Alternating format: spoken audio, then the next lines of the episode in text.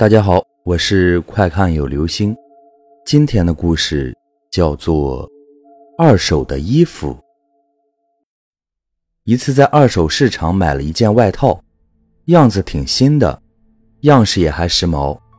我同学当时要价三十，那个老板竟然一点都没有犹豫，就把那件衣服卖给了我同学。头几天穿还没事儿，过了大概两三天，我同学穿着那件外套上街买书。结果刚出校门，就让一辆摩托车给撞了，撞的膝盖那里弯都不能弯。后来去医院打石膏，结果刚从医院出来就感觉头昏昏的，到了寝室就已经发烧了，三十九度多。我们又赶紧把他背到医院。我那个同学也就一百一十多斤，但据背他的同学说，那时候他真的好重，一个一百八十多斤的同学背了他一段路就累得吃不消了。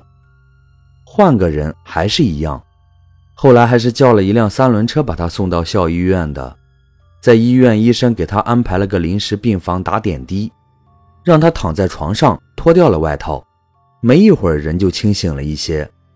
据他回忆说，发烧的时候他总感觉有个人扑在他背上，一个劲的扯他的外套。后来他的病好了，那件外套他也没有穿了，也不敢送人，怕害了别人。也不敢撕了或烧掉，怕得罪什么东西，就挂在楼下晾衣绳上。结果一晚上就不见了，也不知道是谁拿走了。好了，这就是今天的故事。二手的衣服，买二手的东西还是要当心哦。